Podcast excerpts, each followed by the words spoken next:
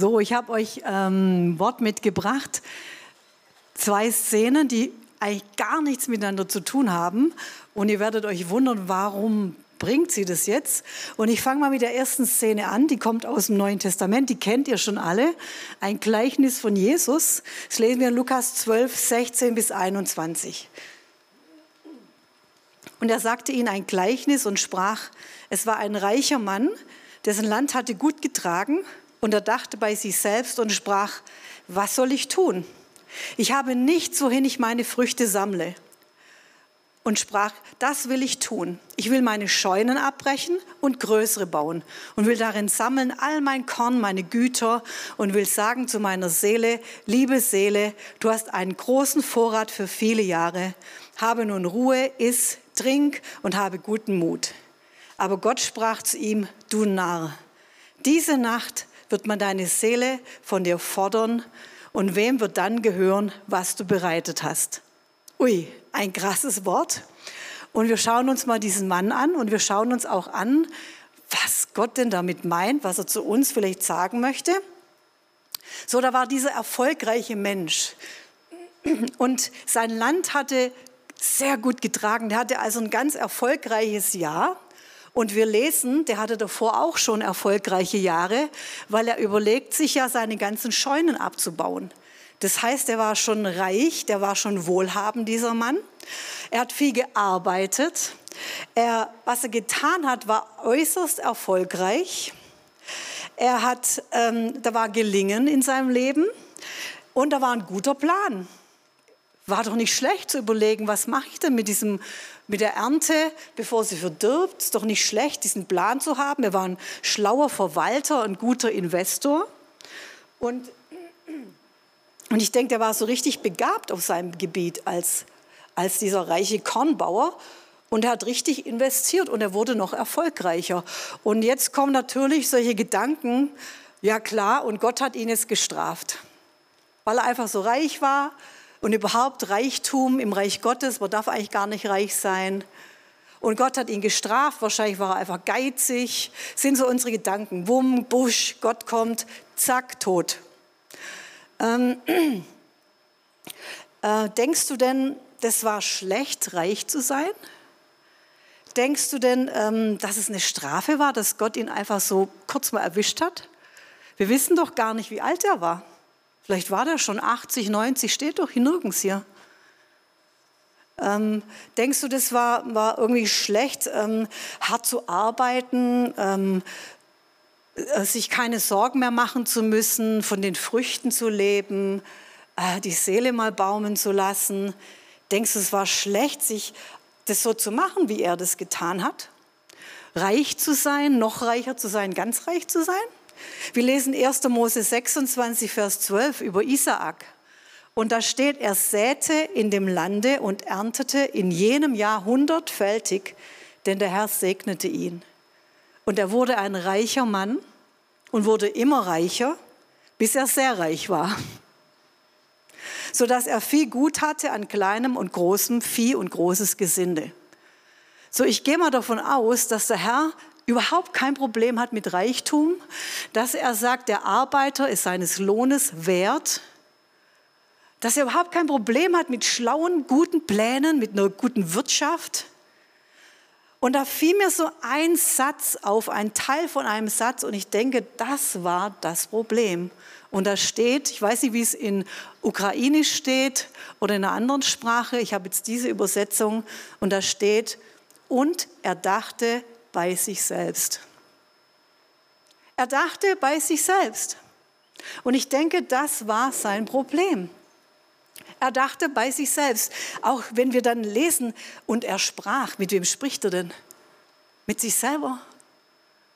Er denkt bei sich selber, er spricht mit sich selber, er hat nicht mal ein Gegenüber, er hat nicht mal einen Berater, einen Mensch, geschweige denn den Herrn, um mal vielleicht seinen Plan und was er sich überlegt hat, was vielleicht gar nicht schlecht war, einfach mal mitzuteilen. Und alles, was er machte, tat er den, sein ganzes Leben lang ohne den Herrn. Was für ein trauriger Mensch. alle Überlegungen ohne den Herrn, alle Aktionen ohne den Herrn, alles bemühen, schaffen, machen, genießen ohne den Herrn, das Leben leben ohne den Herrn, alle Wege ohne den Herrn. Und ich glaube, das war sein Problem. Und vielleicht schau mal bei dir selber, wie viele Dinge du einfach machst ohne den Herrn. In Josua 9 lesen wir, als die Landeinnahme von Israel war, dass der Herr zum Volk sagt, bitte tut die Völker weg. Ihr könnt mit ihnen nicht kooperieren, denn die nächste Generation wird die Götzen anbeten. Und da gab es ein Volk dort und die hatten eine List. Das kennt ihr wahrscheinlich. Das waren die Gibeoniter. Und sie taten so, als ob sie von ganz weit her kommen, so weit, dass es für Israel gar keine Gefahr ist. Und sie haben uraltes Brot mitgenommen, ganz alte Kleidung, total verratzt. Und so kamen sie dann an und sagen, boah, wir kommen von wochenlangem äh, Reisen hier. Und dann wird das Brot untersucht von den Ältesten. Dann untersuchen sie alles, dann schauen sie alles und dann sagen sie, ja, das stimmt. So, wir machen mit euch einen Bund wir gehören jetzt zusammen. Und dann steht ein Satz, den Herrn aber befragten sie nicht. Und wenn du das liest, das ist so wie so, oh, den Herrn aber befragten sie nicht. Und das war das Problem. Ich weiß nicht, wie es bei dir aussieht. Fragst du den Herrn? Bist du mit ihm in, in einer Kommunikation und fragst du ihn, Herr, wie findest du eigentlich meinen Plan? dorthin zu gehen, in diesen Beruf auszuüben. Wie ist denn mein Plan, diese Frau zu heiraten? Mit wem berätst du dich da? Was sind das für Gedanken bei dir? Und das war das Problem, dass dieser Mann, weißt du, vielleicht dachte er, er ist christlich, würden wir jetzt sagen, fromm. Ich habe vor kurzem mit jemandem gesprochen, der sagte mir, er dachte immer, er ist ganz nah dran bei Gott. Weißt du, du kannst ganz nah dran sein und trotzdem vorbei. Und dieser Mann war ein Narr, sagt Gott, du bist ein Narr. Du hast mich nie gefragt. Und jetzt lesen wir noch etwas über einen Narren in Epheser 5, Vers 15 und 17. Da steht, gebt also sorgfältig darauf acht, wie ihr lebt. Verhaltet euch nicht wie unverständige Leute, wie Narren. Das sind unverständige Leute, sondern verhaltet euch klug. Das heißt, du diese unverständigen Leute, die haben vielleicht ein Intelligenzquotient von 120. Und Gott sagt, ihr seid Narren. Macht den bestmöglichen Gebrauch von eurer Zeit, gerade weil wir in einer schlimmen, Klammer auf, bösen Zeit leben. Lasst es euch nicht an der nötigen Einsicht fehlen, sondern lernt zu verstehen, was der Herr von euch möchte. Ich frage dich und mich ist der Herr in meinem Boot drin. Ansonsten, wir hören immer wieder Predigt Jobst über diesen Zeitgeist des Individualismus, wo ich auf dem Thron sitze, wo ich denke, wo ich meine, wo ich zu mir spreche, wo ich überlege. Das ist die böse Zeit. Und wo diese tote Religion da ist, nämlich eine tote Religion, die gut aussieht, aber das Götzendienst und der Götze bin ich. Zweites Szenario, ganz krasser Szenenwechsel. Wir gehen ins Alte Testament, 1. Chronik 5, 19 und 20. Und sie führten Krieg mit den Hageritern, mit Jetur und Naphish und Nodab, und es wurde ihnen gegen sie geholfen. Und die Hageriter wurden in ihre Hand gegeben, samt allen, die mit ihnen waren. Und jetzt kommt der Schlüsselvers. Denn sie schrien zu Gott im Kampf und er ließ sich von ihnen erbitten, weil sie auf ihn vertraut hatten. Und weißt du, manchmal ist das Alte Testament nicht so ganz erbaulich vielleicht, aber mitten in diesem Kriegsgeschehen ein Satz, boah, da springt die Liebe Gottes auf dich förmlich drauf. Er ließ sich erbitten Sie schrien zu ihm, er ließ sich erbitten und half ihnen und weil sie auf ihn vertraut hatten. mitten im Kampf, mitten im Getümmel. Da waren Feinde ringsherum. Weißt du, das, ich stelle mir das vor wie so ein Wirbelsturm, das Lied, was wir gerade gesungen haben. Dieser Wirbel mitten im Sturm, das sind Feinde, das sind Anfechtungen, das ist vielleicht wirklich Krieg.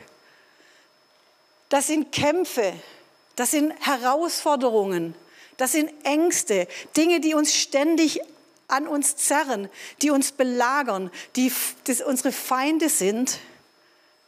Und mittendrin, mitten in diesem Wirbelsturm von Krankheit vielleicht, von Niederlage, von Kämpfen, mitten da drin ist dieses Auge des Sturms, wo Gott sagt, ich bin deine Hilfe. Ich bin Immanuel mit dir. Ich bin der Gott, der dich kennt. Wir beide, wir beide, wir kennen uns. Ich bin da. Wenn du rufst, dann antworte ich. Da ist eine Ruhe vorhanden, wie das im Wort Gottes steht. Da ist eine Ruhe von deinen Werken. Da ist eine Ruhe von deiner eigenen Kraft. Da ist Gott Immanuel. Darum geht es an Ostern. Gott mit uns. Gott, der gekommen ist, in diesen Wirbelsturm, in diese Kämpfe, wo ich manchmal denke, puh, das sind aber viele Feinde um mich rum. Aber da in diesem Sturm steht, sie vertrauten ihm. Das ist Glaube. Glaube ist Vertrauen.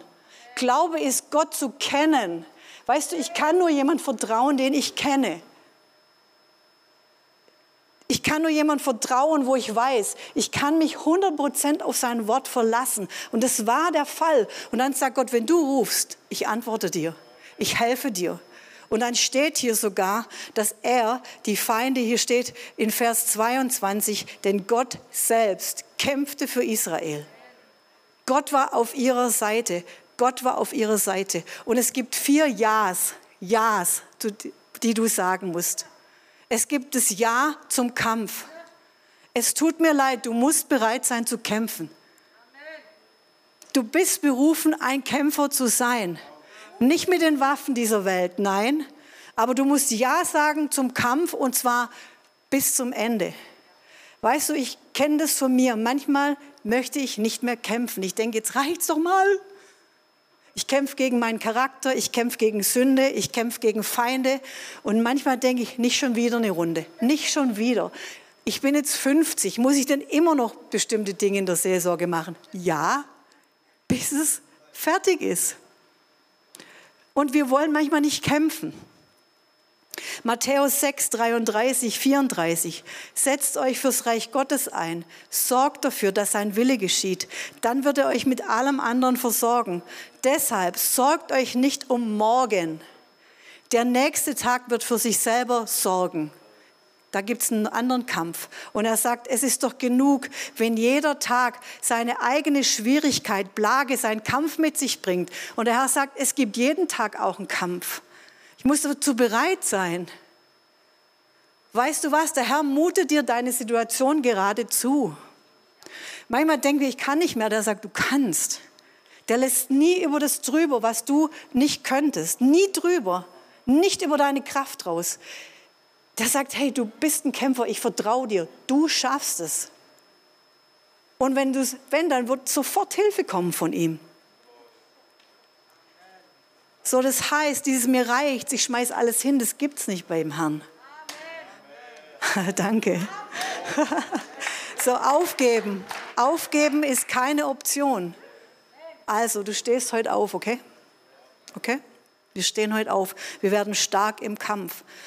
Zweiter Punkt. Ja zur Armeesalbung. Ja zur Armee. Ja zur Armee. Wir sind eine Armee. Gott nennt auch die Gemeinde eine Armee.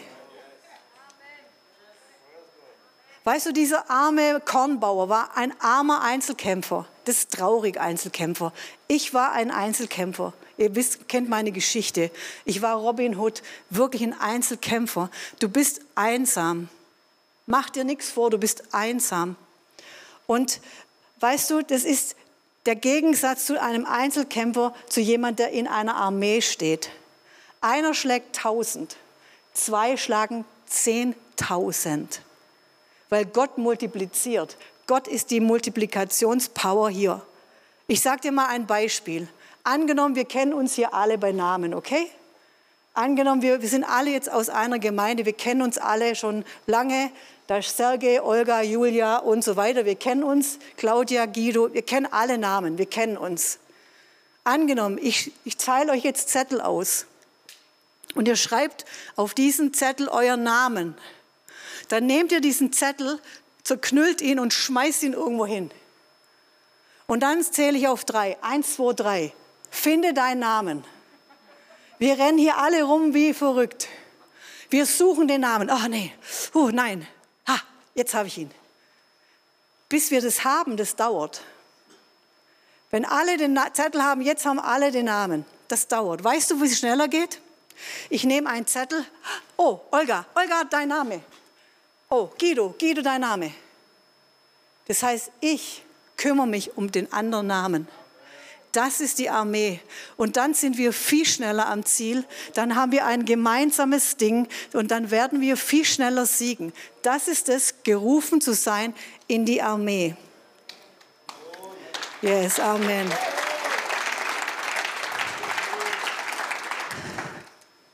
So, das heißt, du reißt dich in die Armee Gottes ein. Und in der Armee sehen wir alle gleich aus. Wir haben die gleiche Uniform, die gleiche Farbe. Wir sehen alle gleich aus. Wir haben die gleichen Kämpfe. Wir haben das gleiche Ziel. Wir stehen beieinander. Wir haben die gleiche Schlagkraft. Wir haben eine gemeinsame Schlagkraft. Wir haben einen gemeinsamen General, Jesus. Wir haben eine gemeinsame, eine Order. Wir sind gemeinsam. Das hat Power. Das hat eine Autorität. So, Paulus spricht immer wieder von der Waffenrüstung Gottes. Er hat dabei buchstäblich die römischen Legionäre der damaligen Zeit vor Augen. Das römische Heer erkannte diese Kriegsführungen. Und ich möchte mal eine Kriegsführung zeigen, es ist die Schildkrötenformation. Jawohl, jetzt haben wir sie. Ein, eine kleine Einheit einer römischen äh, Legion, eine, ist das eine Kohorte, ich weiß es nicht. So, jeder hat sein Schild, jeder hat sein Schwert, seine ganze Waffenrüstung und das Schild wird hochgehalten und vorne hin.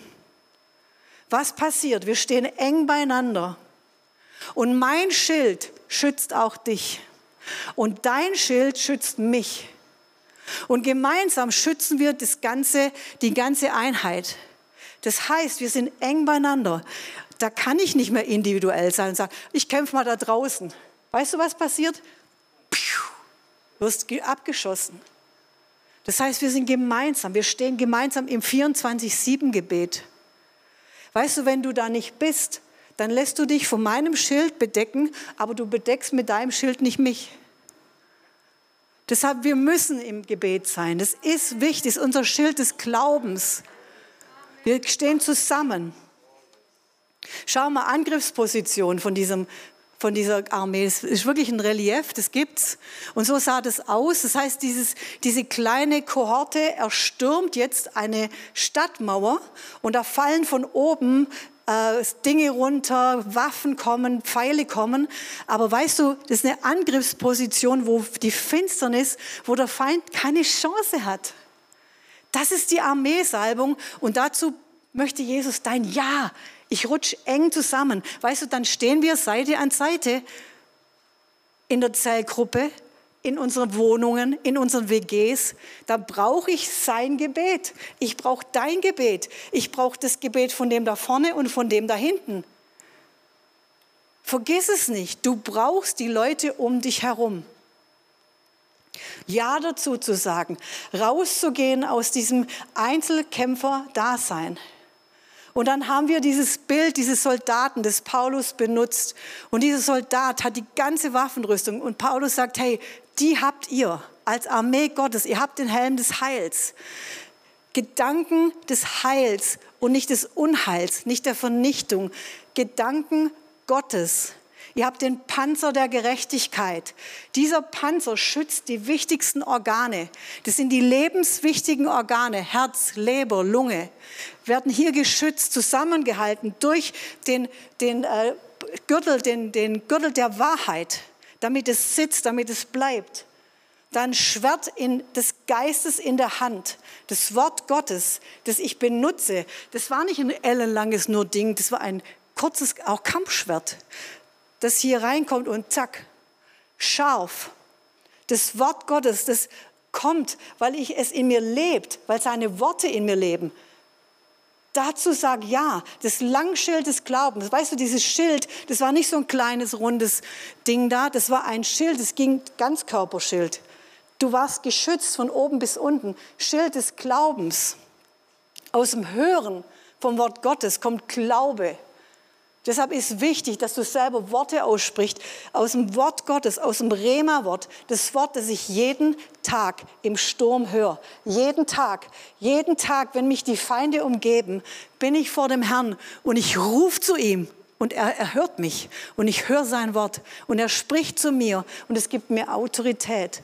Und so gehen wir gemeinsam, genauso die Stiefel mit der Bereitwilligkeit, bereit zu sein für ihn. Einfach bereit zu sein. Das war eine Schlagkraft. So, der Herr möchte dein Ja, dass du so ein Soldat bist in seinem Reich. Weißt du, und dieser Diener, dieser Soldat ist ein Diener. Und seine Haltung ist, ständig zu vergeben. Das hat so eine Autorität. Das hat, manchmal denken wir, oh, wenn ich vergebe, dann bin ich ja der Verlierer. Nein, du bist der Gewinner. Als Jesus am Kreuz hing und sagte, vergib ihnen, die Finsternis war ausgenockt, die war komplett ausgenockt, weil das ist nicht die Sprache der Finsternis. In einer ständigen Reinigung zu leben, wirklich zu schauen, sind meine Haltungen den anderen, meinen Mitkämpfern gegenüber in Ordnung. Jesus sagt, der Feind kommt, aber der findet nichts in mir. Da ist nichts, da ist nichts geklautes, da ist kein Smartphone mit komischen Bildern, da ist nichts, er findet nichts. Das heißt, die Finsternis konnte Jesus nicht antasten. Das ist die Salbung der Armee. Sag Ja zum Kampf. Und unser Kampf ist nicht gegen Mächte und Gewalten, das wisst ihr. Es ist gegen Satan, gegen den Verkläger der Brüder, der versucht, dir deine Freude am Herrn wegzunehmen, dich in eine tote Religion reinzubringen. Wie traurig der versucht, die Liebesbeziehung zu Jesus dir zu rauben. Weißt du, du kannst heute Nachmittag, wir werden hier heute beten und du darfst raustreten. Weißt du, wir machen hier keine Tradition. Jetzt betet man halt mal so. Das ist eine Chance, dass du raustrittst aus deinem Einzelkämpferding und hier nach vorne kommst und sagst, Herr, ich reihe mich ein in die Armee, in die, in die, die Reihen des Sieges. Ich sage ja zum Kampf. Der, ich sage ja, ich ergreife die Waffen. Ich sage ja zum Bund mit Gott. Weißt du, unser Kampf wird nur bestehen, wenn wir wirklich hinter Gott stehen. Es reicht nicht irgendwie zu sagen, ja, Gott ist auch noch irgendwo mit dabei in meinem Leben. Ja. Sondern wir brauchen Gott in unserem Leben, dass Jesus wirklich die Hoffnung unserer Herrlichkeit ist. Und dann werden wir erleben, dass Gott sagt, denn Gott selbst kämpfte für Israel. Amen. Wow, gut in der Zeit.